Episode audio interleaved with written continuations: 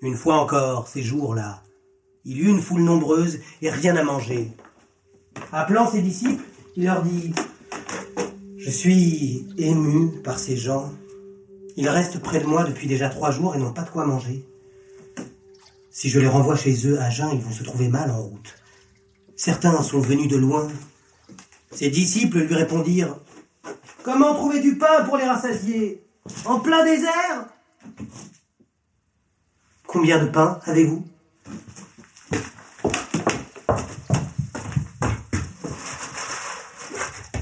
Sept Il ordonna à la foule de s'allonger à terre.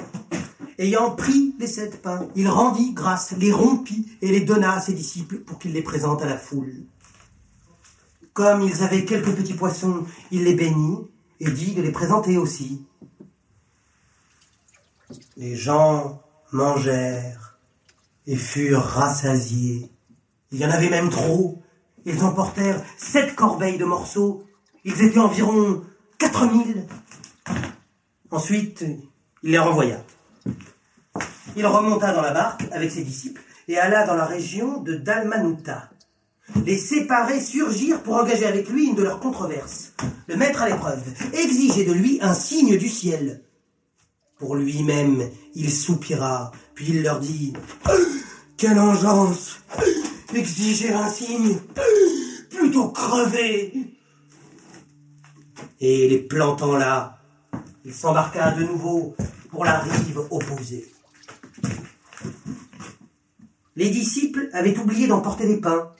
Ils n'en avaient qu'un seul avec eux dans la barque. Jésus les mettait en garde. Ouvrez les yeux. Méfiez-vous du levain des séparés et du levain d'Hérode. Mais eux n'avaient la tête qu'au problème des pains. Il s'en aperçut.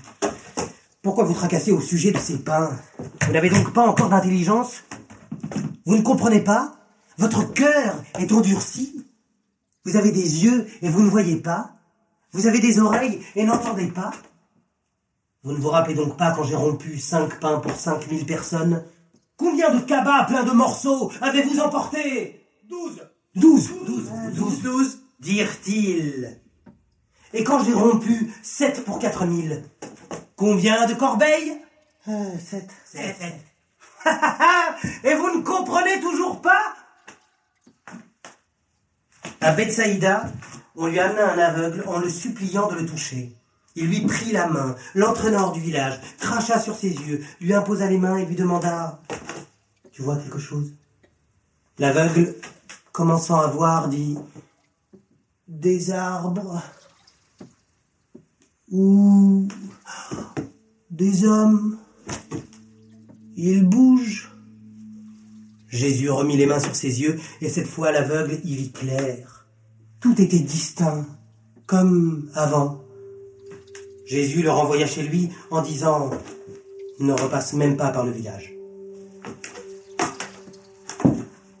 Faisant route avec ses disciples vers Césarée de Philippe, il leur demanda Qui dit-on que je suis? Ils répondirent Certains disent Jean le baptiseur, d'autres Élie, d'autres un des prophètes. Mais vous, qui dites-vous que je suis?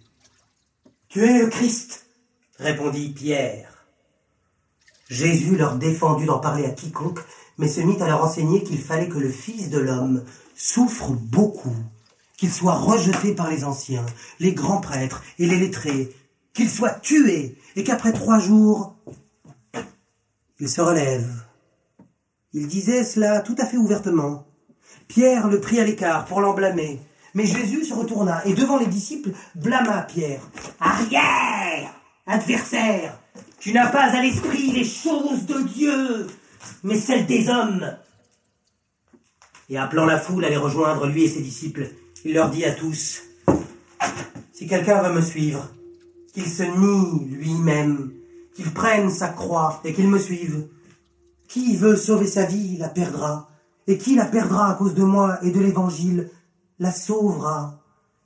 Quel intérêt de gagner l'univers tout entier si l'on y perd la vie? Qu'est-ce que l'homme peut donner qui la vaille?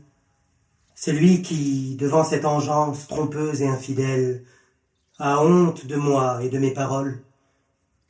Le Fils de l'homme aura honte de lui quand il viendra dans la gloire de son Père avec les anges du ciel.